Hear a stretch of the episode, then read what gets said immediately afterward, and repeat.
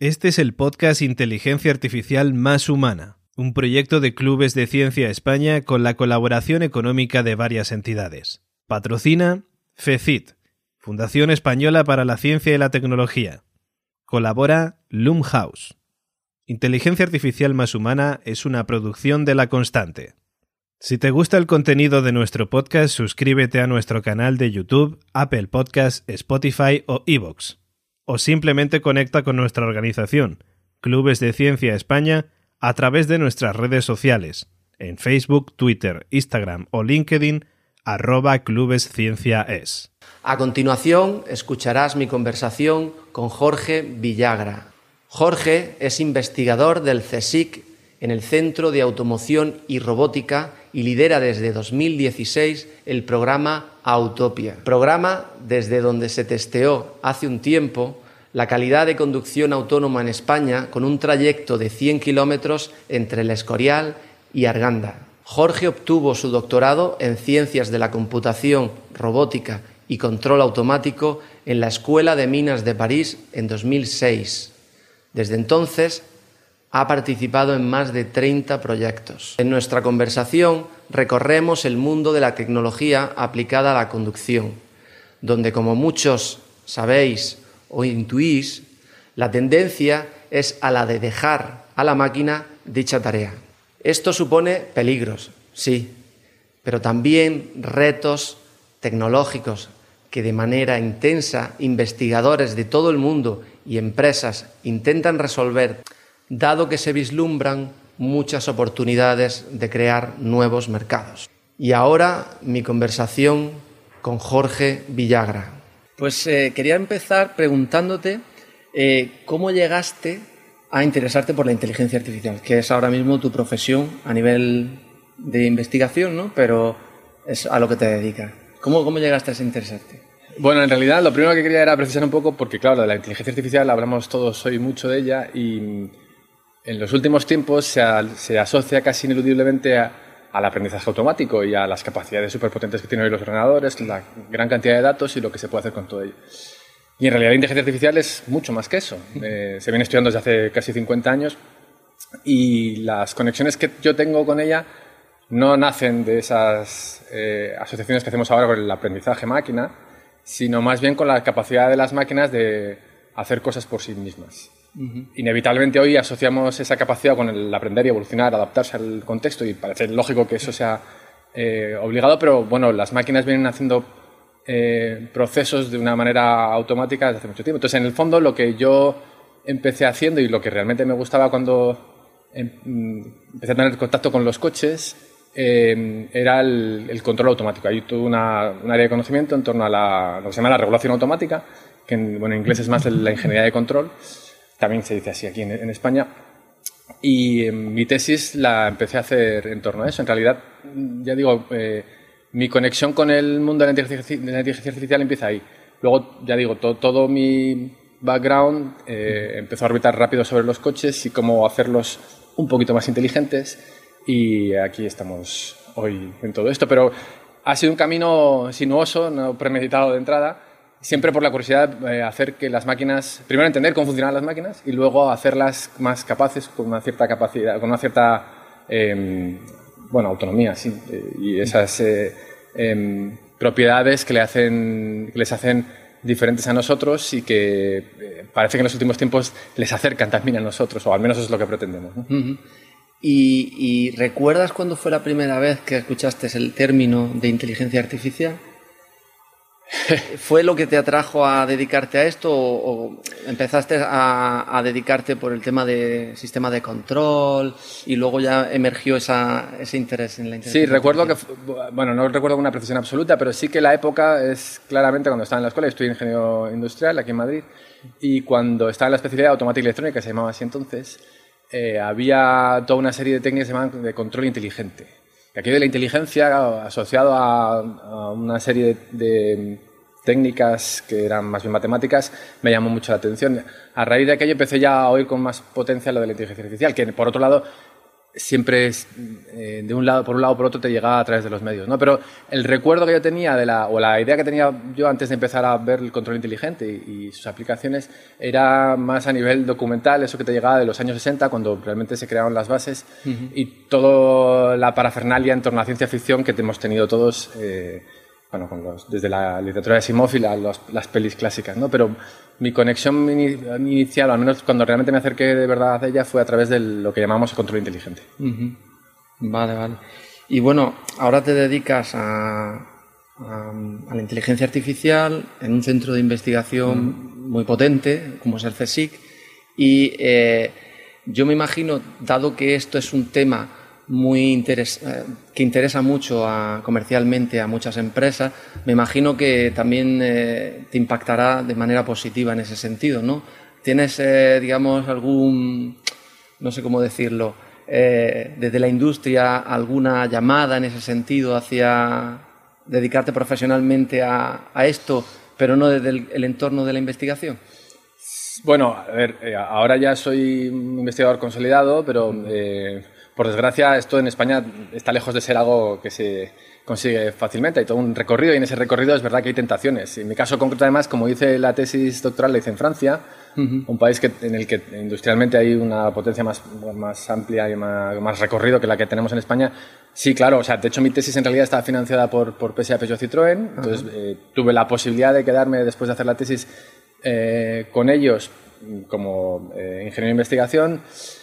Eh, fue una época difícil porque bueno, hay pros y contras para todo. Eh, a mí en realidad mm, me tentaba mucho más lo de explorar y averiguar eh, cosas que tienen un, ya digo, una, un recorrido, una, una, visión más a largo plazo y quizás por eso me he ido arriesgando siempre un poco más, porque el camino natural para un ingeniero pues quizás es eso, la empresa privada es más, digamos, no es muy habitual encontrar ingenieros que eh, cogen un camino un poco a priori más arriesgado, que es el que pasa por la investigación, por, por, todo lo que tiene de dificultoso la carrera científica y luego porque además, eh, bueno, no es quizás para lo que te han formado, ¿no? que, es, que es más resolver problemas, pero en el corto plazo, con unas restricciones de tiempo más acotadas y tal.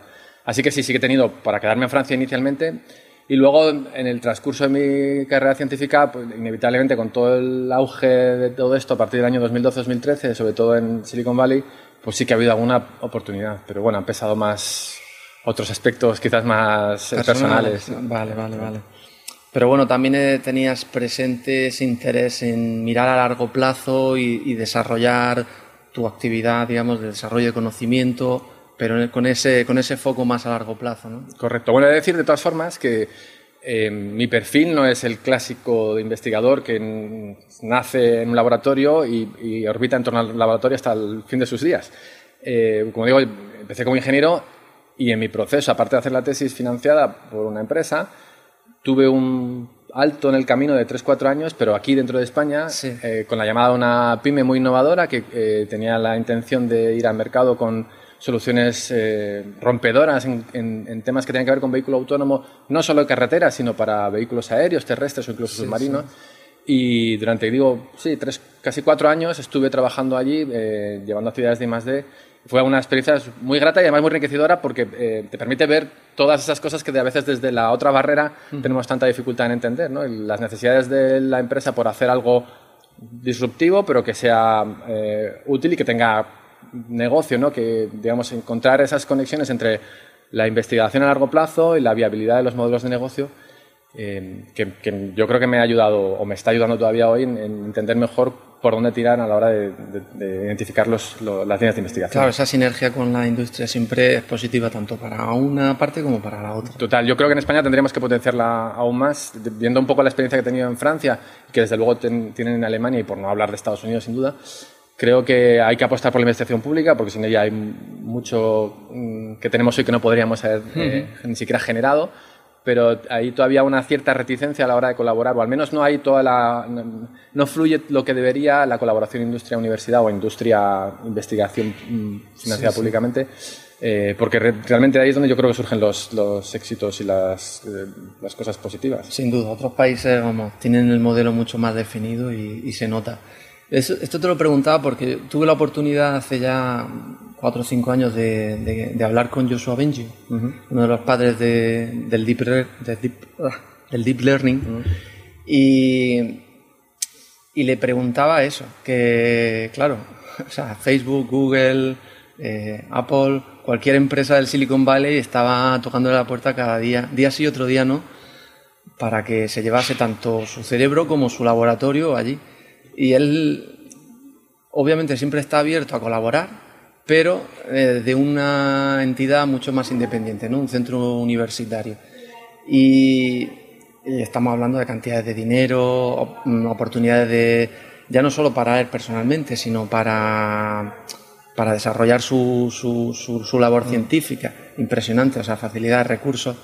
Pero esa postura me gusta, esa postura de los investigadores que quieren mirar un poco más a largo plazo, mantener cierta independencia aunque bueno, esas empresas siempre te dejan la libertad de hacer lo que tú quieras. Y me parece muy digno. Bueno, tiene sus pros y sus contras, como tantas cosas, ¿no? Eso es verdad que eh, eso es casi sagrado en España, tenemos esa libertad de cátedra y eso es algo muy de agradecer, que además creo que es necesario para poder explorar cosas a largo plazo, no, no estar sometido a la dictadura, entre comillas, de la, del mercado. Necesitamos eh, a veces cuando contratas con empresas aquí en España que todavía no tienen esa madurez para entender, o, esos recursos, o ese músculo financiero, para entender que para ir al mercado con algo novedoso y disruptivo, eh, cinco años posiblemente sea lo menos de lo que se puede hablar, eh, bueno, pues eso, es un, problema que en Estados Unidos, posiblemente porque tienen otra capacidad financiera, está más superado. Y, esa, esa, es la primera de las cosas, los, los, ciclos. ¿no? Pero luego, efectivamente, lo de la independencia y la manera de interactuar también entre los agentes como una posición eh, neutral. Ahora a mí, por ejemplo, se me acercan actores no solo en el plano europeo o, mundial, sino digamos en el ámbito más local, aunque parezca mentira, porque claro, es verdad que aquí en España tenemos un déficit en cuanto a la industria desde el punto de vista del desarrollo de nueva tecnología, aquí fabricamos coches, creo que es el segundo país de Europa que más coches se fabrican, pero la tecnología que va dentro del coche no se diseña aquí en España. Entonces, bueno, eso es un problema que tenemos, pero por otro lado, sin embargo, están surgiendo intereses en aplicaciones relacionadas con la conducción autónoma de naturaleza diversa, desde eh, operadores de autovías que quieren ver cómo van a tener que adaptarse sus propias infraestructuras al vehículo autónomo, a aplicaciones eh, de diverso tipo, por ejemplo, la empresa municipal de transportes que quiere saber también cómo podría automatizar parte de sus procesos o, cómo eh, recargar autónomamente sus vehículos. hay conexiones con la conducción autónoma en el entorno más, más local y recurren más fácilmente a nosotros desde la posición de lo público porque eh, es natural que no demos una solución o una visión partidista de, bueno, en fin, tienes que apostar por esta tecnología porque es la que nosotros estamos desarrollando, ¿no? Nuestra labor yo creo que consiste en explorar eh, soluciones desde una posición lo más agnóstica o, tecnológicamente neutra, ¿no? Y eso yo creo que sí que es, bueno, es, una, es algo que desde luego yo agradezco y por la razón por la que fundamentalmente sigo en esto metido. ¿Y dirías que digamos, vuestra misión, la tuya y la de tus colegas de profesión en el entorno de la inteligencia artificial a nivel de investigación? Es un poco dar ese soporte de conocimiento, de desarrollo hasta cierto punto, pero de un punto de vista mucho más objetivo, neutral, agnóstico, tanto a la industria como incluso a la sociedad. Dirías que esa es un poco la misión que tenéis. Esa es la misión. Luego eh, tiene cierto cierta componente utópica a veces porque inevitablemente nosotros, sobre todo cuando trabajamos en un campo como el nuestro, en el que hace falta una infraestructura para poder trabajar, yo tengo en mi grupo cinco vehículos que hay que mantener, hay que, eh, digamos, mejorar y eso requiere un esfuerzo humano importante. Entonces, parte de mi trabajo inevitablemente es la captación de recursos eh, para poder hacer que ese equipo funcione y trabaje en condiciones. Y lo deseable sería que yo tuviese esos recursos un poco per se en base a los resultados eh, científico-tecnológicos que vamos consiguiendo.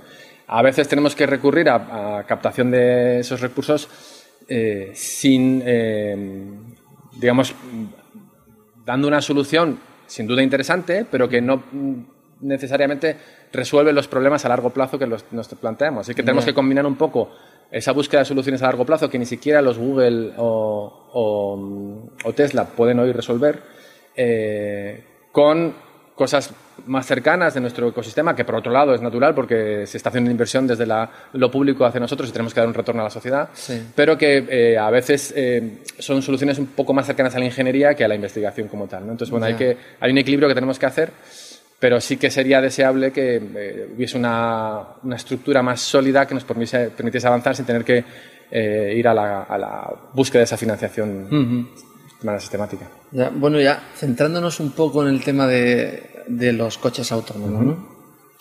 me gustaría que, que, formulases el problema de, auto, eh, de coche autónomo, o sea, cuál es el marco, digamos, general que un científico, un ingeniero se enfrenta cuando quiere investigar en, en coches autónomos. Es una pregunta compleja de, complicada de resolver porque la, la, digamos, la conducción autónoma es un compendio de múltiples tecnologías que hay que integrar de manera coherente.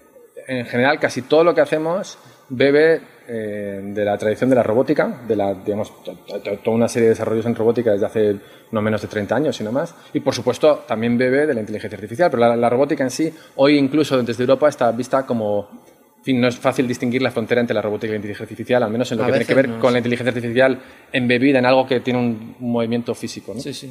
Está formado por átomos. Sí, de, alguna, de, alguna, manera.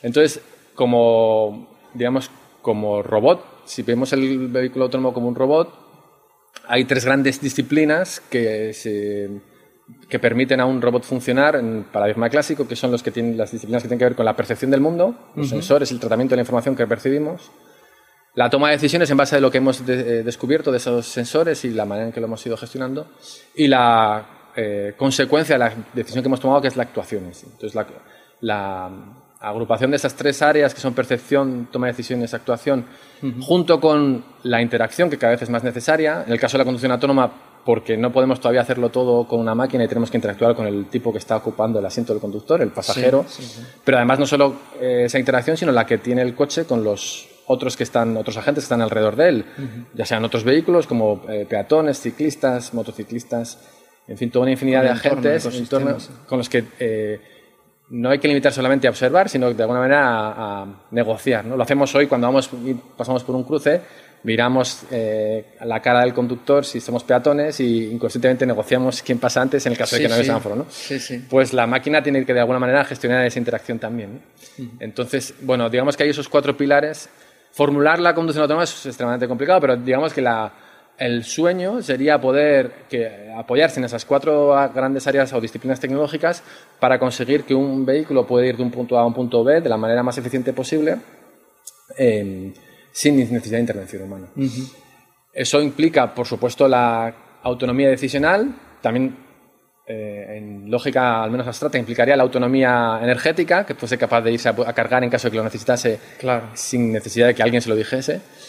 Eh, y bueno, eso es un poco el resumen así de lo que sería la conducción autónoma, si la consideramos como eh, lo que hace falta para que un vehículo se desplace con esa capacidad decisional. Ahora, en, realidad, eh, yo cada vez digo menos que trabajo en conducción autónoma solo, sino en, en, en, lo que tiene que ver con la movilidad compartida demanda autónoma, ¿no? Porque el reto en realidad no es solamente hacer los vehículos más seguros, que por supuesto es algo muy importante, sí. sino mejorar también la eficiencia eh, y la contaminación, los problemas de contaminación medioambientales que tenemos en la, en la sostenibilidad, al fin y al cabo, en las grandes ciudades, donde tenemos ese gran desafío del que hablamos todos. Y el vehículo autónomo independiente, aislado, eh, como algo que reemplaza al vehículo particular no es la solución, si se considera como tal. No puede serlo porque, eh, como mínimo, tendríamos el mismo número de vehículos en la calle y eso no es. Eh, no va en la línea de poder hacer las ciudades más, más sostenibles, más vivibles. ¿no? Entonces, bueno, eh, si lo extendemos a algo más que las tecnologías que tienen que ver con la conducción con una autónoma para el vehículo, habría toda una serie también de técnicas relacionadas con la optimización de flotas, con la comunicación entre vehículos. No he hablado de, pero bueno, igual tenemos ocasión de hacerlo, hablamos no, en general de, de, conducción autónoma cuando nos centramos en lo que tiene que ver con lo que está dentro del vehículo y cómo se las apaña el vehículo para uh -huh. desplazarse. Pero menciona la interacción, la interacción pasa necesariamente por la comunicación con el mundo exterior uh -huh. eh, y todo lo que tiene que ver con las comunicaciones y la ciberseguridad es otro de los grandes eh, uh -huh. retos eh, a los que nos enfrentamos. Así que bueno, no sé, no sé si te respondía lo que, te, lo que esperaba, te da un poco una lista de tecnologías en las que sí. nos enmarcamos. O sea, yo veo ahí un, una serie de componentes, principalmente la percepción, la planificación o toma de decisiones y, y la actuación, ¿no? con sus feedbacks y Correcto. interacción, eh, que son los componentes principales y luego una cantidad de objetivos un poco a los que atacar con ese tipo de mm, eh, marcos teóricos, conceptuales, a nivel de desarrollo algorítmico. Uh -huh. y con un peso en el hardware también muy grande, ¿no? Porque mencionabas antes lo de el tema de la actuación, ¿no? La actuación depende mucho también de la velocidad de respuesta, los tiempos de latencia, ¿no? Ahora con el 5G eh, se reduce un poco ese, ese umbral tecnológico que se podría tener ahí y, va a facilitar que ese momento de, poder desarrollar nuevas aplicaciones llegue con mucha más velocidad, ¿no? Totalmente. Bueno, he hablado hace un momento de que la interacción es una pata importante y la comunicación con el mundo exterior lo es. Eh, durante mucho tiempo en, vehículo automatizado y conectado, que lo decimos un poco así en, el mundillo, el estándar de comunicaciones era algo parecido al Wi-Fi, pero un poco más robusto ¿no? para sistemas críticos como son los vehículos. La llegada del 5G, mm, bueno, cuando veamos que se despliega correctamente, porque todavía no deja de, tener una componente de promesa-esperanza que no hemos visto del todo, pero se supone, y tal y como está definido así lo debería ser, que vamos a tener esa combinación ideal entre mm, anchos de banda casi infinitos o al menos suficientemente amplios como para dar cabida a todas las necesidades del vehículo autónomo y latencias pequeñas y, deterministas, es decir, que nos, llega la información rápido y con una cadencia constante, ¿no? que es una de las grandes necesidades de un sistema que necesita sistemáticamente, cada, por ejemplo, 100 milisegundos, renovar su ciclo y actuar, pensar y actuar, pensar y actuar, percibir, pensar y actuar. Entonces, eso está claro que va a cambiar las cosas. Pero no solo el 5G es una tecnología esencial y que puede habilitar muchas nuevas aplicaciones y acelerarlas. Todavía hay mucho que hacer en los que tiene que ver con los sensores que van dentro del vehículo. En particular, el, gran objeto del deseo desde hace 5 o 6 años es el LIDAR. El LIDAR, digamos, supuso el, entender que realmente esta tecnología era viable cuando empezaron a hacerse los primeros prototipos por lo que es Waymo, que fue Google en su día, heredando lo que se hicieron los DARPA Challenge de los años 2005 al 2007, lo que fue un poco el, lo que llamamos el nacimiento de esta, de esta tecnología de la conducción autónoma.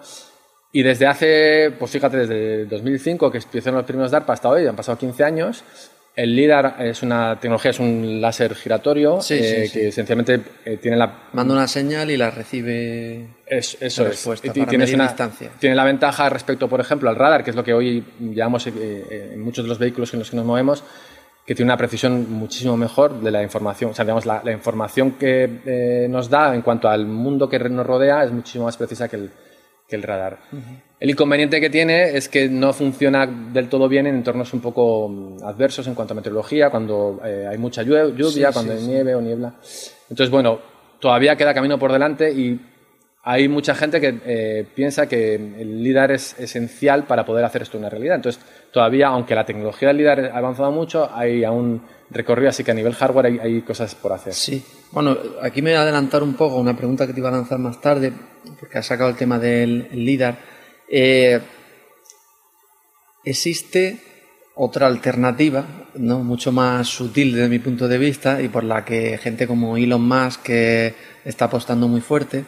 Porque el LIDAR tiene un, problema, digamos, de la naturaleza del coste, ¿no? de, la tecnología, que eso incrementa mucho el precio y a, nivel comercial, pues eso es una cosa que se considera mucho. Y, está el punto de vista de una cámara, igual que nosotros tenemos la, visión, el conductor humano tiene visión y, bueno, eh, otro tipo de sensores como el, auditivo, pero principalmente la visión. y con esa tener capacidad tridimensional para visualizar todo y algorítmica, sobre todo deep learning para tanto definir profundidades como eh, eh, segmentar un poco o semantizar un poco lo que se ve, mm. decir que esto es una persona con esta proyección. Eh, ¿cómo, o sea, ¿Cuál es tu opinión en ese punto de, discusión actual, que no, es, eh, no está claro? De, ¿Es mejor el líder que la el computer vision con inteligencia artificial, con deep learning, o sigue siendo el líder más potente? En realidad mi visión es que es mejor tenerlo todo. sé que es una respuesta a la gallega, pero bueno, como decía antes, todos tienen sus pros y contras. Yo personalmente creo que la estrategia de Elon Musk es súper osada y hay que darle todo el mérito que tiene pero creo que no es sostenible a largo plazo para las ciudades. Eh, creo que el, en fin, para una autopista hasta se ve con el autopilot que tiene hoy desplegado en prácticamente todos sus vehículos, funciona mejor que cualquier otro sistema en el nivel 2 en el que está. Luego, si quieres, hablamos de los niveles de automatización.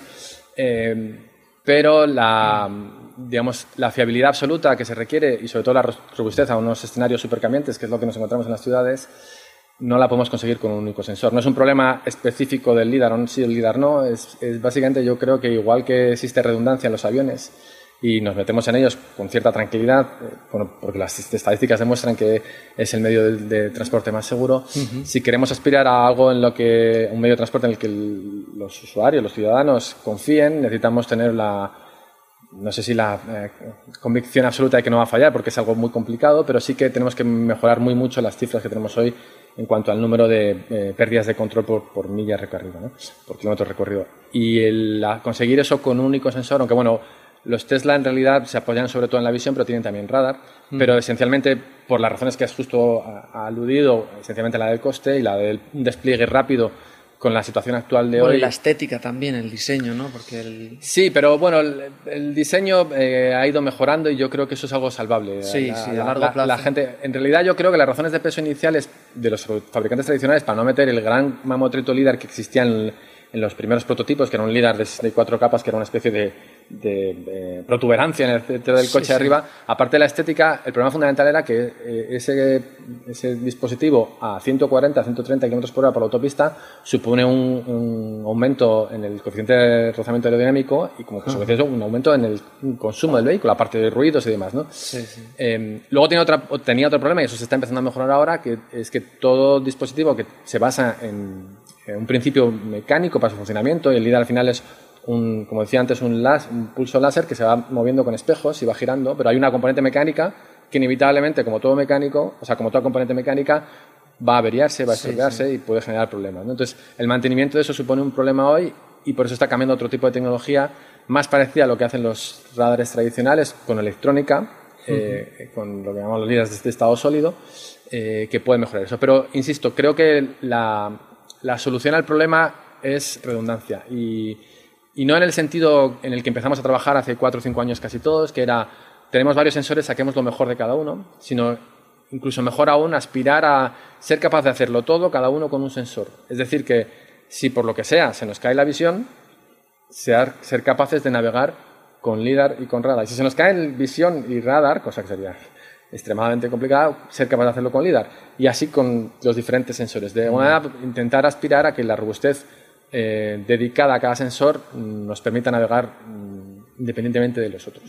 Pero bueno, eso es una aspiración muy largo recorrido. Desde luego, es, cierto lo que has dicho, el Deep Learning ha hecho unos progresos eh, bestiales en, cuanto tiene, en lo que tiene que ver con la imagen. Eh, y hay resultados ahora, como digo, espectaculares pero tenemos todavía el problema, que seguramente vamos a abocar un poco más tarde, de que el deep learning da esos resultados a costa de un desconocimiento de lo que sucede dentro de esa gran caja negra que, gestiona. Entonces, volviendo un poco al símil del avión, hoy en, aviónica, cuando nos montamos un avión, tenemos un software que está, software que está certificado porque hay un protocolo, una casi, bueno, hay un estándar, de hecho, que nos eh, dice que bajo determinadas circunstancias el avión no fallará. Hoy eso no podemos garantizarlo con las técnicas de inteligencia artificial, sobre todo en concreto de, aprendizaje automático que tenemos. Entonces, bueno, aunque seguramente, ya digo, hablaremos un poco más tarde, el, deep learning no puede con todo. Hay que posiblemente o seguramente también ir hacia una robustez garantizando, o sea, apoyada en la redundancia de sensores. Sí. Vale, pues esa te la, te la lanzaré en un momento. has mencionado algo de lo eh, que te quería preguntar ahora, el tema de los niveles de autonomía de, de los coches, ¿no? Eh, primera pregunta, bueno, ahora me explicas un poco qué niveles hay, pero esto es, tengo la curiosidad si esto viene impuesto desde el mundo de la investigación hacia el mundo comercial o el mundo corporativo, o viene desde el mundo corporativo como vamos a definir estos niveles de, autonomía eh, y podemos trabajar o comercializar hasta cierto punto porque a nivel de investigación todavía no hemos llegado al último nivel, ¿no? ¿Sabes un poco de dónde viene? Si no, sí, sí, bueno, a ver. ¿Y cuáles son esos niveles? digamos que yo creo que es una confluencia de los dos procesos que has mencionado. Eh, hace 2013, más o menos, 2014, eh, cuando trabajamos en proyectos de investigación eh, europeos en los que teníamos que intervenir, como siempre sucede en los proyectos europeos, toda la cadena de valor, nos encontramos a centros de investigación que trabajaban a largo plazo, centros más tecnológicos que están más cerca de la industria, eh, pymes, proveedores de rango 2, de rango 1 y, fabricantes. Y cuando te ponías a intentar desarrollar un sistema, había una gran confusión cuando hablamos de conducción autónoma, vehículo autónomo, porque eh, todos hablábamos de eso, pero queríamos decir cosas diferentes. Y mm, un poco motivado por eso y otro mucho porque, eh, digamos, para poder entenderse eh, con la industria necesitas tener un vocabulario más o menos especificado y eso pasa por un estándar. Entonces, em, la Sociedad de Ingenieros Automóvil, de, Automóviles estadounidense, hace ya, pues, ya no sabría decirte, pero cinco o seis años fácilmente, hizo una propuesta de clasificación de los sistemas automatizados para el vehículo. O sea, que es reciente. Sí, sí, esto, eh, al menos aplicado al vehículo, es, relativamente reciente. A ver, tienes que tener en cuenta que, digamos, el, la prehistoria de esto eh, pasa a historia más o menos en 2005-2007, que es cuando son los DARPA Challenge de los que te he hablado. Hasta ese momento, el que trabajase en esto, nosotros, por ejemplo, aquí en España, era algo así como un extraterrestre. A partir de ese momento, cuando en esas pruebas que se hicieron el, el primero en el desierto de Mojave, en el que se daban a unos vehículos la, digamos, se les daba la misión de llegar desde un punto A a un punto B 100 kilómetros alejado uno del otro sin conducción humana eh, y se ve que después de un primer año con cero, o sea, con ninguno que es capaz de hacerlo, se vuelve a entrar en el segundo año y se consigue cuatro personas, cuatro equipos, mejor dicho, con los medios bestiales, consiguen acabarlo, ya se identifica eso como que ahí hay un, un potencial de desarrollo y a raíz de aquello, de hecho, los líderes de los equipos que ganaron tanto ese como el que vino el año siguiente en el Urban Data Challenge, en el, entorno urbano, se les contrata por lo que entonces era Google Car y empieza a desarrollarse la tecnología en, Google. Mientras tanto, había muchas, muchas universidades en las que trabajamos en esto, pero a nivel privado, digamos yo, que me conste a mí, eh, que se intente ir hacia un vehículo sin conductor es la primera iniciativa eh, que empieza. Y esto estamos hablando del año, pues como consecuencia de esto, 2008-2009. El programa de Google más o menos empieza en 2009 y los primeros resultados públicos son 2011-2012. Así que en realidad, cinco o seis años parece que es reciente, pero en esto es un mundo. Hace cinco o seis años hacían las cosas de manera muy diferente. Entonces, bueno, volviendo a lo de los niveles, que me he desviado un poco. Sí, sí, no, eh, te, agradezco esa, esa construcción histórica. eh, como decía, yo creo que surge la necesidad de entenderse bien. No sé si solo, como yo viví, el, el digamos, el mundillo de la investigación y el desarrollo, sino también incluso a, nivel de cara a la sociedad, que de hecho esto sigue siendo hoy un problema. A nivel de la comunicación, cuando hablamos con los medios, eh, es una palabra que vende más, que es más sexy, la palabra autónoma que la palabra automatizado. La autonomía, digamos que eh, le da una potencia a todo lo que se le asocia, mucho más fuerte que la de la automatización, que suena algo más rudimentario, más primitivo. Sí, sí. Cuando en realidad, eh, claro, genera confusión, porque, por ejemplo, Tesla saca su autopilot a final del 2015, si no recuerdo mal, principio de 2016, y se, se vende como un sistema autónomo de conducción y no sé si solo motiva por eso, pero desde luego eh, influencia tuvo, eh, empieza a haber accidentes por gente que eh, entiende o quiere entender que eso puede funcionar bajo cualquier circunstancia, algo que estaba lejos de ser el caso. ¿no? Entonces, bueno, un poco por todos estos elementos, aunque ya existían los niveles antes de eso, se genera esta clasificación que va, como me habías pedido, te lo, te lo, explico rápidamente, va de cero, en el que no hay ningún tipo de automatización, conducción puramente manual, a cinco, en el que tenemos la autonomía completa, es decir, que no solo eh, no hay intervención humana, sino que es que no hay la posibilidad ni siquiera que lo haga porque no hay ni siquiera actuadores, no hay ni volante, ni freno, ni acelerador. En medio hay toda una serie de niveles que van desde el 1 hasta el 5 eh, y que quiero precisar que en los últimos años se está empezando a poner en duda eh, que tenga que hacerse con numeración creciente porque intuitivamente todos asociamos que si 0 es manual y 5 autonomía completa, todo lo que hay en medio será complejidad creciente. Cuanto más suba el número, más eh, capaz será el coche que tenga ese nivel, cuando en realidad no es del todo cierto. Ahora te explico por qué. Del tercero hasta el 2 tenemos sistemas de automatización parcial, en que en cualquier caso con complejidad creciente, en este caso sí, el 1 con un grado de libertad longitudinal, por ejemplo, el ACC, el sistema de, crucero adaptativo que te regula la velocidad respecto al vehículo delante, el 2 es Tesla, porque tienes una regulación, regulación tanto de la parte longitudinal, es decir, de la velocidad, como de la dirección. Pero en cualquiera de los tres, desde, bueno, en cero en realidad no hay nada, pero en el 1 y en el 2 siempre hay eh, la obligación de que haya una supervisión humana de todo lo que está sucediendo. Y en el 2 incluyendo eh, aceleración y deceleración, ¿verdad? Correcto, sí. Porque en el 1 eh, sería velocidad crucero, ¿no? No, no necesariamente. Ah, en, el 1 hay, hay, un control de velocidad que se adapta al vehículo delante, o sea, puede frenar y puede acelerar, pero no interviene sobre el volante. Vale. La diferencia entre el 1 y el 2 es que además de ese control sobre lo que llamamos la dinámica longitudinal, sobre la frenada y la acelerada, la aceleración, controlamos el volante para seguir dentro de la vía, sin hacer adelantamientos o haciéndolos. O haciéndolos. No es, no, no es eh, digamos, no sales del nivel 2 por el hecho de hacer de adelantamientos. Lo que cambia del nivel 2 a los que vienen después es que hasta el nivel 2 hay una supervisión humana. Es decir, que eh, implícitamente el, sistema está diseñado para que de un segundo para otro el sistema diga no sé más, no sé hacer más. Y tienes que coger el control. Y de un segundo para otro, si una persona está haciendo cualquier otra cosa que no sea estar atento a la conducción, hay accidente garantizado. Generalmente, ¿cómo se resuelve ingenierilmente eso? bueno, de hecho, generalmente dos adverbios ahí un poco. Eh, o sea, el, el, cómo tiene que actuar el conductor en el nivel 2, eh, ¿cómo se avisa? ¿Con un pitido, con una desconexión de ese sistema o bueno, qué alternativas hay? Eh, a ver, digamos, no, hay muchas alternativas en el momento en que tienes que desconectar, porque se desconecta. Y, a partir de ese momento, si estaba manteniendo una cierta velocidad, se suelta la, aceleración, entonces empieza a frenarse, pero por deceleración, no por frenada, y el volante está suelto. Lo que eh, entiendo que te, que te, produce curiosidad es ver cómo se avisa, aunque sea con un segundo de antelación, al conductor de que tiene que tomar el control porque un segundo después va, va, a dejar de hacer el sistema artificial lo que sea con el coche. Claro.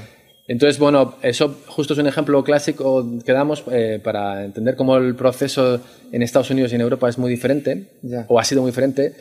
En el autopiloto de Tesla surge hace tres años y pico, eh, y cuando sale a la carretera comercialmente, la autoridad federal norteamericana apenas pone limitaciones, de tal manera que eh, Tesla emitía una alerta, pero no era especialmente, no era algo que fuese crítico.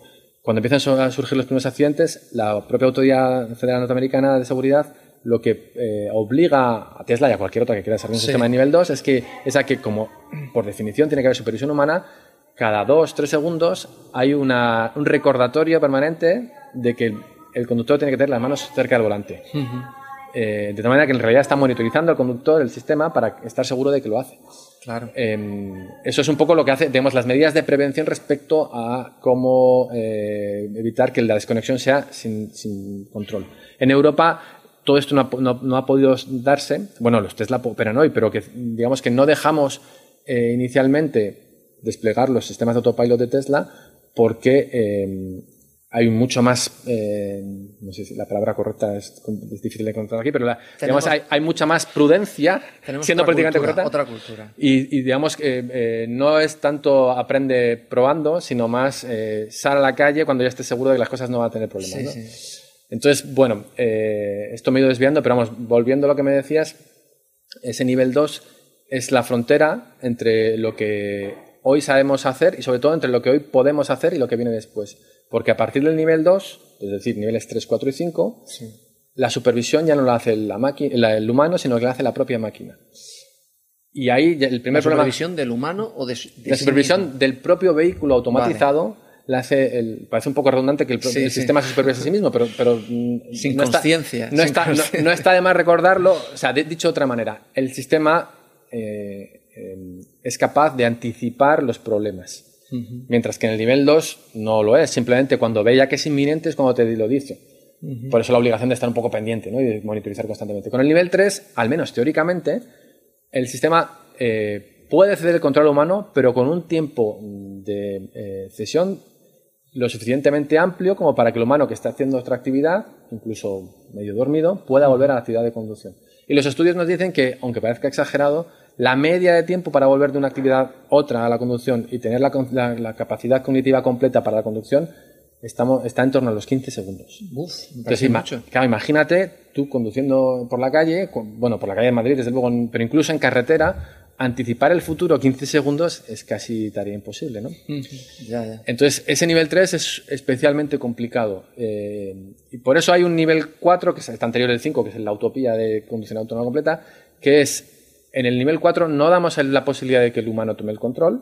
Entonces me dirás, pues es un nivel 5, porque tenemos autonomía completa. Pero en realidad lo que le diferencia no es que haya o no supervisión eh, humana, que ya hemos dicho que 3, 4 y 5 tiene supervisión propia de la máquina, sino que eh, limitamos el entorno de operación. La diferencia fundamental entre nivel 4 y nivel 5 es que el nivel 4 puede no tener ya pedales ni volante, pero opera en un entorno restringido de operación, es decir, que no es capaz de salir a, la calle de aquí afuera, ni mucho menos está, va a operar. De hecho, ya existen vehículos de esta naturaleza, las, los las, eh, pequeños autobusitos de los shuttles de, algunas empresas francesas o norteamericanas que operan en, aeropuertos, en entornos, ya digo, restringidos, en los que tienen una complejidad reducida y pueden controlar más o menos lo que pasa.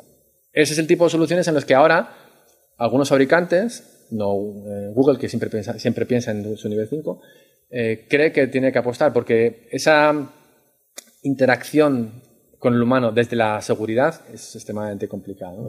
El, confiar en que el humano estará en condiciones de tomar el control eh, es algo arriesgado porque en caso de que no lo sea, empiezan los grandes problemas de ¿y quién es responsable?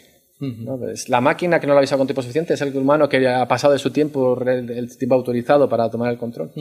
Así que bueno, espero no haberme liado mucho más o menos para explicar. Me parece muy didáctica toda la exposición que has hecho porque nos queda muy claro cada, cada parte. Y el, el, detalle que decías de la complejidad, yo detecto que del 3 al 4 no es simplemente un aumento en la complejidad, sino que hay un cambio de, filosofía. exacto, por eso eh, hay gente, como te decía al principio, que está empezando a proponer que cambiemos esas nomenclaturas y las llamemos de otra manera, porque la gente automáticamente asocia el, el 3, el 4 viene después del 3 en cuanto a complejidad, y claro. como digo, no es necesariamente eso. Según en los contextos, pues será más o menos complejo. En la ciudad el 4 es eh, muy complicado. Aunque no tengas interacción humana, resolverlo todo fiablemente en, el, en la ciudad en realidad sería casi como el 5, porque es lo más difícil la ciudad, ¿no? Pero sin embargo, si te ciñes a un entorno acotado o incluso eh, lo que yo creo que será una de las primeras soluciones que tengamos automatizadas, que es en la autopista, la autopista eh, se asocia con el riesgo y con el peligro por la velocidad, pero es el entorno más fácil de conducir porque está súper estructurado. Claro. Apenas pueden pasar cosas, hay un abanico de situaciones posibles muy limitado. Tú vas por tu línea, tu carril, puedes cambiar a uno a otro. Lo más complejo quizás son las incorporaciones y las salidas en las que se puede formar cierta complicación, pero más allá de eso no hay mayor peligro. Entonces, posiblemente ahí sí que llegaremos a eso, a, a niveles 4. Y de hecho, es posible, al principio te hablaba de que trabajamos con un operador de, de, o que se podría trabajar con un operador de infraestructura de, autopistas que está interesado en ver cómo adaptar sus autopistas. Cuando hablamos con ellos, ellos tienen la visión que yo comparto de que en un tiempo razonable de tiempo empezaremos a tener, eh, en un lapso de razonable tiempo, empezaremos a tener autopistas con un label 4. O sea, digamos que son 4 ah, ready. aquí, si tienes un sistema 4, puedes dejarte ir. Eh, pero cuando salgas de él, pues ya no, tendrás, digamos que, tendrás que eh, operar según el contexto de una manera u otra. Sí, vale, vale. Eh, bueno, yo creo que aquí vamos a tocar un poco lo que vendría a ser el 2, el nivel 2, nivel 3, nivel 4 con la siguiente pregunta. En torno a los retos. Eh, los retos a nivel de inteligencia artificial en, autonomía.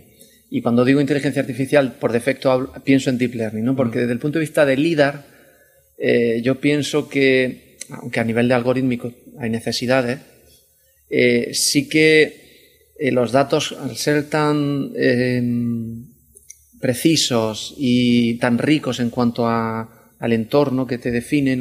Eh, pues un poco a nivel algorítmico hemos tiene menos peso que si, por ejemplo, o hacemos lo que, o pensamos en lo que hace el autopilot, ¿no? De coger una imagen, pasarla a través de algoritmos de deep learning e identificar objetos, identificar distancias, etcétera, etcétera, ¿no? Yo pienso en dos retos. Uno que estaba conectado con la cantidad de datos para entrenar a todos esos algoritmos y que trabajen con, mucha eficiencia en cuanto a precisión.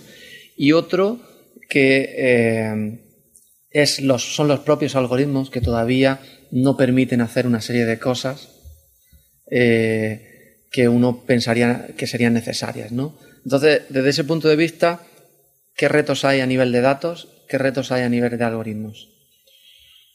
Los retos hay muchos. Eh, clasificarlos por datos y algoritmos es complicado. O sea, inevitablemente todo lo que pasa por aprendizaje máquina necesita de datos y, em, bueno, eh, no sé si es un reto sí, pero el hecho de tener que eh, generar y generar datos, anotarlos, digamos, estructurar el, 80% del tiempo, del tiempo de lo que tiene que ver con desarrollo de, de Machine Learning y Deep Learning en particular no está en el desarrollo del algoritmo en sí, sino en todo lo que tiene que ver con la generación de los datasets, la purificación, por así decirlo, la, limpieza, la, limpieza, el etiquetado, y demás.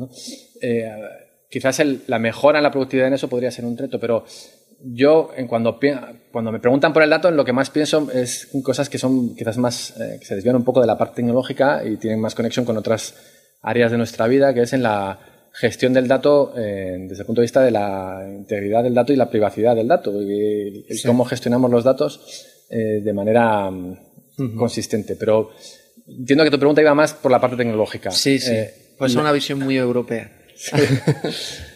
Sí, sí. de preocuparse a nivel de privacidad, porque otra, otros lugares, por ejemplo Estados Unidos, yo creo que también, pero no tanto.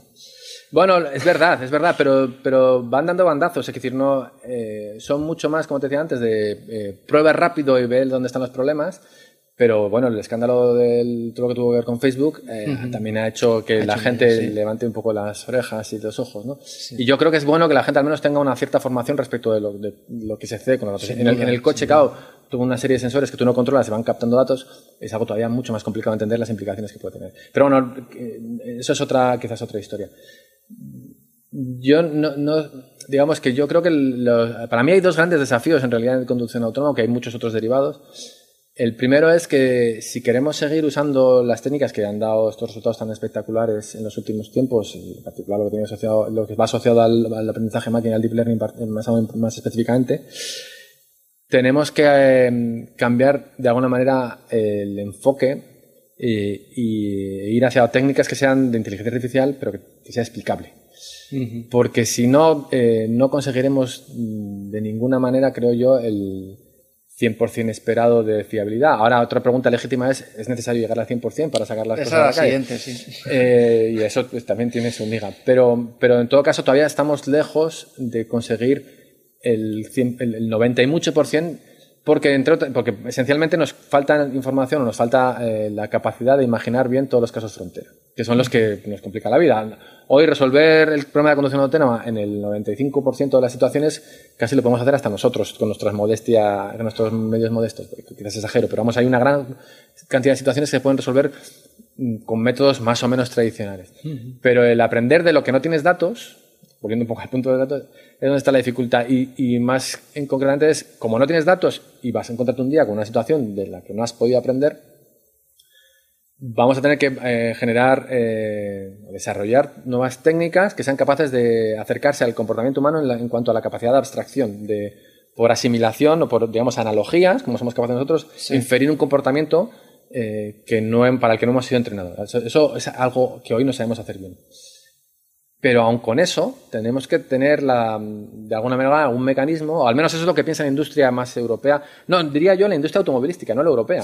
porque todos los que han vendido coches saben que si sacas dos coches que dan fallos y producen muertes, no vendes más coches. Entonces, eh, los new players, como es eh, desde luego Tesla, pero también lo será posiblemente todos los que quieren hacer servicios de movilidad, como que son Uber y demás, tienen menos miedos o más osados, pero los fabricantes tradicionales eh, saben que hay que ir poco a poco. Y entonces en esa óptica eh, creo que necesitamos mecanismos para hacer que la inteligencia artificial pueda ser explicable, que en vez de saber que em, una señal de tráfico de stop es con un 98% de probabilidad es una señal de stop, eh, el algoritmo me diga, esto es una señal de stop porque, mira, porque tiene un círculo redondo, porque tiene perdón, bueno, sí, eh, tiene una eh, parte roja, tiene una parte blanca, es decir, que vayamos hacia algo con una capacidad de abstracción mayor, con una cierta semántica de entendimiento. Hoy todo lo que hacemos con Deep Learning son probabilidades, sí. son clasificadores con probabilidades. y eso eh, todavía, nos, a mi modesta de entender, no nos va a permitir desplegar, al menos en cualquier entorno. Otra cosa es que nos centremos en entornos concretos para los que podemos entrenar bien los algoritmos, entonces posiblemente sí. sí y luego la otra pata de, los grandes desafíos que te comentaba tiene un poco de conexión con esto. Y a lo mejor también me lo ibas a preguntar, pero bueno, ya me adelanto quizás. Es el cómo hacemos, eh, eh, imaginemos que creemos que somos capaces de em, resolver el problema de la conducción autónoma en las ciudades a base de Machine Learning, Deep Learning. Y que nuestras pruebas, extensísimas, llegamos a un 100%, un 99,189 detrás. Bien, eh, ¿Cómo se lo demostramos a otro? ¿Cómo validamos realmente que ese sistema no va a equivocarse en esas situaciones o en otras que puedan llegar? Eh, es decir, hoy no sabemos, como te decía antes, ni siquiera imaginarnos todos los casos frontera, no sabemos ni siquiera imaginar todos los escenarios posibles eh, y tenemos un gran problema de validación porque eh, hasta hace cinco años cualquier sistema que entra en un vehículo, bueno, hasta hace cinco no, hasta, hasta hoy mismo, lo que pasa es que hasta hace cinco ni siquiera existía toda este, esta locura de machine learning. Hasta, hasta hoy mismo no existe, eh, al menos en los sistemas de seguridad crítica, y hablo de coches, aviones, industria pesada, no se meten dispositivos electrónicos en producción eh, sobre los que se tenga incertidumbre sobre su comportamiento. Es decir, que la inteligencia artificial basada en el aprendizaje está limitadísima, por no decir que es casi inexistente, en, la, en, la, industria tradicional. Entonces, eh, para poder validar otras cosas que son muy prometedoras, tenemos que ser capaces de certificar que ese sistema va a operar bien en cualquier entorno de operación. Y ese es el, desafío, ¿no? El, primero, encontrar técnicas de validación sin tener que hacer que el vehículo salga a la calle durante 50.000 kilómetros, bueno, 50.000 o 50 millones de kilómetros. Eh, y segundo, cómo, eh, está claro que no podemos hacerlo solo con saliendo a la calle, tenemos que mezclar métodos virtuales y métodos reales, ahí entra un poco la, la, simulación. ¿Cómo hacer para que eh, la simulación nos acerque... Te iba a preguntar ahora eso de la simulación y de los edge cases que nunca me salen en castellano. Casos frontera, digamos. Los casos frontera, sí, sí. Eh, eh, es, es, la solución eh, crear entornos de simulación de donde se puedan generar más datos para poder enriquecer a los algoritmos que luego se vayan a encontrar en esos casos frontera, pero que nunca, nunca se ha llegado a una cantidad de datos suficientes como para poder enriquecer el algoritmo y que, y que pueda tomar decisiones adecuadas ahí. Yo no sé si es la solución, pero desde luego es eh, la tendencia que tenemos hoy. Todos los que tienen grandes medios están incluso sacando como open source las herramientas de simulación que están utilizando para que hay una tendencia fuerte a, reducir el espacio de búsqueda de posibilidades en simulación. Eh, lo cual, como tú bien, eh, digamos, apuntas, no nos permite validar el sistema. Lo que nos permite es mm, eliminar miles y miles de kilómetros de pruebas en casos absurdos. Absurdos en cuanto a su relevancia. Es decir, que no tiene mucho sentido que eh, empleemos, eh, yo qué sé, 300.000 kilómetros en, probar eh, si, qué pasaría si hay una mancha de aceite delante o no. si hemos probado ya en entornos más concretos que es irrelevante respecto a la seguridad. Bueno, en el caso de la mancha de aceite igual no es más relevante, más, más significativo. pero se entiende. De alguna manera lo que tenemos que intentar es centrarnos en los casos realmente complicados y eso para eso nos ayuda mucho la simulación. Luego, la experimentación real es necesaria porque los simuladores, por muy buenos que sean, sobre todo a nivel de sistemas de percepción, de recreación del mundo real, eh, no dejan de ser modelos con sus limitaciones que por definición son falsos o, imperfectos, no vamos a decir falsos, no, imperfectos. Entonces, claro, lógicamente hay que ir al mundo real, pero sí que estamos mejorando muchísimo en la, reducción del, workflow, del ciclo de trabajo, con esos simuladores que, están mejorando de manera también exponencial. Hoy hay, hace cinco años apenas había un simulador comercial específico para conducción autónoma, hoy hay una competencia salvaje porque hay eh, eh, unas capacidades bestiales en cuanto a, en cuanto no solo a la recreación de mundos virtuales, sino a la generación eh, automática de escenarios, que es un poco uno, de los grandes desafíos. Y la pregunta siguiente, ya lo has mencionado, pero mm, quiero profundizar en ello. Eh, ¿cuáles son las métricas que nos ayudan a decir este coche o este, esta flota de coches con esta tecnología es más seguro que eh, la conducción de un ser humano genérico, ¿no? En general. Eh, son las métricas de número de accidentes, número de accidentes por kilómetro. ¿Cómo, cómo se, un poco se, se experimenta en ese sentido para poder llegar a un convenio general de decir, oye, esto es más seguro? Otra cosa es el sesgo que tengamos a decir, aunque sea más seguro, si no podemos explicarlo, no lo vamos a usar. Correcto. No, pero que también lo apuntabas antes, ¿no? Pero ¿cuáles son esas métricas? Bueno, todavía esto, como tantas cosas de las que estoy hablándote, eh, están lejos de ser, eh, de estar fijas y bien definidas. Estamos explorando y viendo un poco pros y contras. Lo que hoy a nivel de, experimentación, eh, desarrollo de experimentación se está usando mucho eh, sobre todo para, de alguna manera, cuantificar la calidad o la robustez de los sistemas que se están desarrollando, es lo que llamamos el número de disengagement, de desconexiones del sistema artificial, ya sea porque el que va, el safety driver, el conductor que va en el coche de, autónomo, tiene miedo y no se fía del sistema artificial, o porque el propio sistema artificial dice, yo no sé seguir con esto, toma tú el control. entonces, ese número de disengagement por número de kilómetros es un indicador de la madurez de la tecnología. Y esto es muy variable según, eh, por supuesto, según la zona en la que se opere. Pero esto no es en realidad algo que nos permita cuantificar eh, la seguridad respecto a la conducción humana. Esto es más un poco cómo avanzamos. Ahora, ¿cómo cuantificamos respecto a la conducción humana? Pues es difícil. Hay propuestas de diversa naturaleza y eh, hay alguna que tiene que ver un poco con cómo funcionan las casas aseguradoras hoy que en el fondo, aunque sea muy mercantil, nos dan un poco el, coste por kilómetro, el coste, el, coste de, lo que nos cuesta recorrer X kilómetros sin accidentes. para eso lo que se hace, una, asumamos por ejemplo que de media em, en el mundo occidental, pues cojo Estados Unidos que es de quien más tenemos cifras, pero es perfectamente extrapolable a Europa, más o menos. Em, tenemos un incidente conduciendo cada 100.000 kilómetros. Incidente no es accidente ni mucho menos muerte, pero incidente.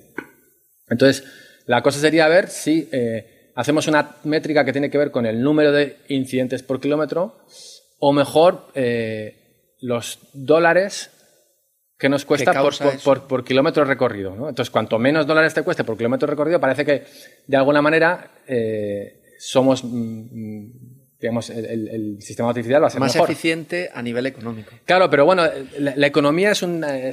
yo estoy lejos de ser eh, un teórico económico y mucho menos, pero lo que sí que es verdad es que eh, una casa aseguradora no va a regalar el dinero, ni pero va a tener que ser competitivo. Entonces, de alguna manera, si cuantifica lo que está dispuesto a pagar por kilómetro recorrido con un vehículo de estos, de alguna manera está eh, cuantificando la, la calidad, no la calidad, sino la calidad del sistema eh, de la misma manera que lo hace con el respecto al ser humano. O sea, igual que son capaces más a partir de los, de, acción, de datos de accidentología, de decir, me sale un humano, me cuesta X eh, euros o dólares por kilómetro recorrido, eh, pues un sistema artificial lo será tanto más o menos. Entonces, cuando tengamos datos suficientes como para poder comparar, podremos eh, a partir de ahí ver si es una métrica razonable.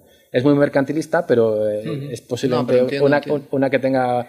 A ver, luego también hay un aspecto que tiene muchísimo sesgo, que es, no tiene nada que ver un kilómetro, como te decía antes, en autopista, que, primero se avanza, categorizar ese tipo de incidencia. Se va, primero el tipo de incidencia y luego el tipo de zona en la que tienes el, incidente, porque no es lo mismo, como digo, hacer kilómetros en autopista, que primero vas muy rápido y luego además la complejidad es ínfima comparada a las ciudades, con eso, meterte en el Arco de Triunfo de París o una eh, intersección complicada en Manila y ver el número de accidentes ahí por kilómetro, o el número de dólares que cuesta por kilómetro, perdón, sí, por kilómetro de milla recorrida. Pues bueno, habrá que de alguna manera categorizar eso. Yo creo que estamos todavía lejos de tener un estándar único y válido para cualquier entorno. quería preguntarte también eh, sobre un tema que has lanzado al principio y que me parece súper interesante. Esto lo vi yo hace mucho tiempo, no sé si en el 2006 o 2007, sobre simulaciones donde metes coches una simulación no y, esos coches están coordinados entre sí, es decir, se pueden comunicar, saben la posición, la velocidad, la dirección a la que van, etcétera. Desde ese punto de vista, poner una capa por encima de eso para resolver potenciales atascos, que es algo que a todos nos afecta y un problema también económicamente que tiene un impacto importante eh, pues existía. Ahora con el tema de los coches autónomos y que esa tecnología al final te permite también poder comunicarse entre sí los mm. coches, eh, puede ser que llegue. ¿Tú cómo lo ves en ese sentido? Yo no sé, no solo pienso que puede ser, yo creo que va a llegar eh, obligatoriamente. O sea, a ver, vamos a matizar un poco. Lo que creo es que em, a mí me preguntan mucho, por ejemplo, si creo que habría que modificar mucho la infraestructura eh, en general la gente cuando me pregunta eso está pensando más en que cambiar las carreteras, poner más o menos, mm, pintar mejor las líneas, cambiar las señales, etc. Eh, yo estoy pensando sobre todo en la infraestructura digital. Y creo que la infraestructura digital mm, eh, nos aporta una riqueza de información que no podemos despreciar en absoluto, y más aún con la tendencia creciente que tenemos de dispositivos por todos lados. Entonces, lo, soy más reticente respecto al hecho de que haya un gran hermano que lo regule todo, pero sí que la información de la infraestructura, entendida esta como balizas repartidas en zonas críticas especialmente complicadas que nos informan de cómo están llegando los vehículos, qué velocidad, con qué frecuencia, con qué caudal, eh, nos va a dar eh, información importante, primero, eh, en primera instancia, sobre la regulación de tráfico, pero eso ya se hace hoy, va a hacerse mejor y con más calidad en el futuro, pero sobre todo a nivel de, para el vehículo autónomo, para, mm, volviendo al caso del arco de triunfo del que hablábamos antes, para de alguna manera darnos pistas sobre cómo y cuándo poder entrar en la rotonda. Eh, algo que si uno tiene la información eh, limitada que tenemos con los sensores embarcados, eh, pues es mucho más complicado. Cualquier vehículo autónomo hoy que se, que se enfrente al arco de triunfo no podrá pasarlo hasta las 4 o las 5 de la mañana en que el tráfico más o menos baje porque son, están diseñados para ser conservadores, para tener seguridad antes, antes de nada, ¿no? Safety first. si queremos ir hacia algo que sea usable y que mejore la eficiencia de las ciudades, que mejore la, la fluidez, tenemos que eh, combinar esa, esa, seguridad con algo razonable. Y la única manera de hacerlo, yo creo que es aprovechar la información que nos aporta la infraestructura. Esa infraestructura no solo es, eh, mira, por aquí pasa un peatón, sino eh, los propios vehículos que se comuniquen entre sí. Yo creo mm, mucho en eso, pero no necesariamente, ya digo, como un paradigma centralizado de alguien que lo controla todo y envía la información, sino de la, el aprovechamiento de múltiples fuentes de información eh, desde el propio eh, cerebro del vehículo. Claro. O sea, que el vehículo no solo use sus sensores, sino toda la información que le llega de fuera para componerse un mapa del entorno lo más completo sí. posible y le, le permita avanzar. No, yo he tenido que sufrir y seguiré teniendo que sufrir atascos. Y, y siempre he pensado que la conducción, aunque nosotros estamos limitados en cuanto a, a la capacidad, digamos, de alcance de, nuestra de nuestros sensores, eh, y al final acabamos siendo muy individualistas la- en la Totalmente. conducción. Sin embargo, la conducción es un problema cooperativo, ¿no? Correcto. De- un colectivo. Y cuanto más cooperativo eh, muevas el problema o, o, digamos, el, el cómo se desenvuelve, mucha más eficiencia vas a poder conseguir. O sea, desde un plan, plano de vista teórico, 100%, no, pues, no hay nada que objetar. Ahora, en el mundo individualista en el que vivimos, eh, Claro. eh, pensar que va a haber una regulación que imponga el cumplimiento mm, a rajatabla de todas las consignas que se mandan de de velocidad de una manera análoga a la que hoy hay con los paneles de señalización variable que nos dice aquí a 70, eh, Sí. que, que hubiese un sistema que impusiese ir a 70 a todos los vehículos por ese gran hermano que lo regula. Eh, y soy un poquito más escéptico, pero no porque no funcione, que sería lo ideal, sino Sí. porque el, el mundo occidental en el que estamos, no sé si eh, nos lleva por ese camino, que es más de cada uno por su lado. Pero sí que creo que la cooperación puede venir de una manera un poco inconsciente, un poco como hacen las, digamos que hay una especie de inteligencia emergente, Sí, sí, eh, sí. eh, como hacen las hormigas con un objetivo, digamos, común. Buscar algún objetivo efic- digamos, eficienciar algo, sí. pi- Piensas un poco en, en tu solución particular de tu problema, que es avanzar, pero eh, digamos hay una, hay una especie de recompensa que tiene que ver con llegar rápido, más rápido a tu sitio eh, y que se te va a generar de manera mm, descentralizada, inconsciente. ¿no? O sea, eh, va a haber me- mecanismos que yo creo que van a ser muy útiles en ese sentido. sí. Vale. Ahora también, vuelvo al punto, un punto que mencioné al principio, creo que no hay que ser naivos en cuanto a que eh, el hecho de que un vehículo conducido por una persona hoy y solo ocupado por una persona pase de ser eh, manual a ser autónomo, cambie completamente la foto. La, la clave de todo esto, esto vamos a, mm, digamos, pueden mejorar ciertos aspectos. Hay estudios que dicen que la eficiencia en una autovía puede mejorar en torno al 25 o 35%. Una cantidad la, capa- la capacidad, que no es desde luego desdeñable, Sí, sí. pero lo que cambia la foto realmente es que pasemos de una tasa de ocupación que está ligerísimamente por encima del 1, de Sí, 1, sí. sobre, sobre 5 Hombre, posibles. Por, debajo del 1 no puede ser. Pero vamos, que estamos en el 1-2, 1-3 en el mejor de, los- de las Sí, condiciones. Eh, el otro día había investigado decir, "Es- esto es que no tiene ni pies ni cabeza, es como imaginemos que tenemos a 5 caballos y, y vamos siempre conduciendo con un caballo y vamos a los cuatro al lado vacíos Sí, sí, para sí, todos sí, lados, sí. con- ocupando el espacio correspondiente de los cuatro caballos. Entonces Sí, estamos, sí. estamos desperdiciando una capacidad, de, un potencial de, de traslado de, de movilidad que no nos podemos permitir. Entonces yo creo que, por supuesto que la tecnología de la que estamos hablando hoy puede mejorar, pero eh, puede mejorar exponencialmente si la Claro. combinamos con la economía colaborativa, compartida. Sí, sí, sí. Eso ya implica unos modelos culturales, unos cambios en los modelos culturales también, porque Sí, pero bueno, eh, hay gente hoy uno que de los está... problemas es que mm, todo el mundo piensa, yo con mi coche me desplazo y no piensa, mm, yo busco el que haya coches que podamos compartir varias personas y que eh, de alguna manera me tenga que adaptar a esa nueva filosofía de... Por supuesto, esto va a tener mucho que ver con incentivos. Si no hay incentivos, esto no funcionará, claro. Pero ya hoy hay chicos jóvenes, posiblemente que tienen menos recursos económicos, Segu- que, sí, se, sí, que sí. se desplazan por la ciudad compartiendo sin ningún problema porque les sale más barato. Las nuevas generaciones están más, o Entonces, estamos más Yo en ese sentido soy eso. bastante optimista. Hay otras cosas que veo más complicadas, pero eso sí que creo que puede llegar si hay una cierta voluntad. Eh, otra cosa que comentabas y, y que quiero cerrar un poco el tema de la inteligencia artificial, el engagement, ¿no? El engagement del piloto. Eh, he visto que hay mucha literatura, pero mucha, eh, que roza casi lo psicológico, ¿no? El, estudio de, de la psicología del piloto cuando o está conduciendo o incluso cuando no está conduciendo, cuando está con un eh, piloto automático, con un autopilot, por usar la marca.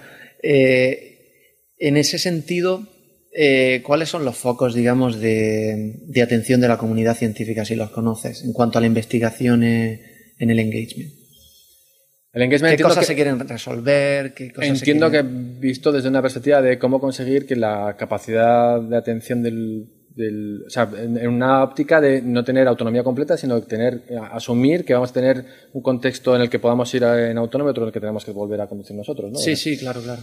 Bueno, en eso yo- no, no está, digamos, ahí trabaja mucha gente en Human Factors y efectivamente eso es un, hay un, hay un amplio abanico de gentes trabajando desde la psicología a la sociología eh, y la ergonomía y, por supuesto, la gente que desarrolla tecnología más cercana a nuestra, pero no, está, no están específicamente en mi campo de, de, aplicación y de investigación. Lo que sí sé es que eh, es un reto especialmente complejo porque eh, esto ya lo hemos visto, por ejemplo, con los, los eh, pilotos, de, los pilotos de aviones. Sí. Hace cuatro o cinco años, eh, la Autoridad Federal de Aviación Norteamericana emitió un informe en el que alertaba sobre la pérdida de capacidades de los pilotos, eh, no quiero asustar a nadie, pero Sí, sí. eh, por el, el- el uso excesivo del autopiloto. El, auto- Sí. el autopiloto en el avión hace que el, piloto no tenga que hacer prácticamente nada durante el 90% del tiempo del, del trayecto.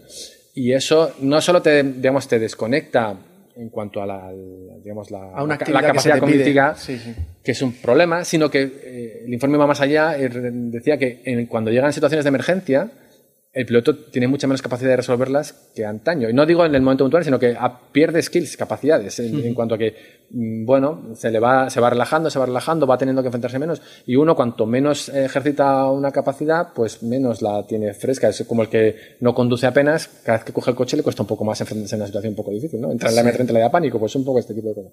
Entonces, eh, es complicado, porque claro, el- por otro lado la gente te puede decir, bueno, pero a ver, si tú lo que estás pretendiendo es que el piloto, o sea, que el que, el que hace de, normalmente de conductor pueda relajarse y, y de alguna manera desconectar para no tener que estar como lo hace manualmente, ¿qué me estás contando? ¿no? Entonces, Claro, claro, está un poco en contraposición. hay un poco una, digamos, una, una especie de dicotomía ahí difícil de gestionar. Yo lo que creo es, va en la línea de lo que te contaba antes, de que creo que va a haber, eh, al menos durante un largo periodo de tiempo, contextos de operación en los que tendremos, eh, siempre pongo la metáfora del jinete montado a caballo, en el que tenemos que eh, asumir que si, igual que los caballos, que el jinete cuando entra con un caballo en un bosque tiene que tirar las riendas y eh, tener bien fuerte las riendas para guiar de cerca al caballo, y que cuando va por un prado se relaja y casi le deja que gestione, pues nosotros tendremos que un poco, en función del contexto, eh, y desgraciadamente en la ciudad tendremos que hacer el ejemplo del bosque y en el- la autopista podremos desconectar más. Pero no habrá una solución única para todo. Ese- esa gestión del disengagement, de la falta de atención y la combinación con las capacidades cognitivas,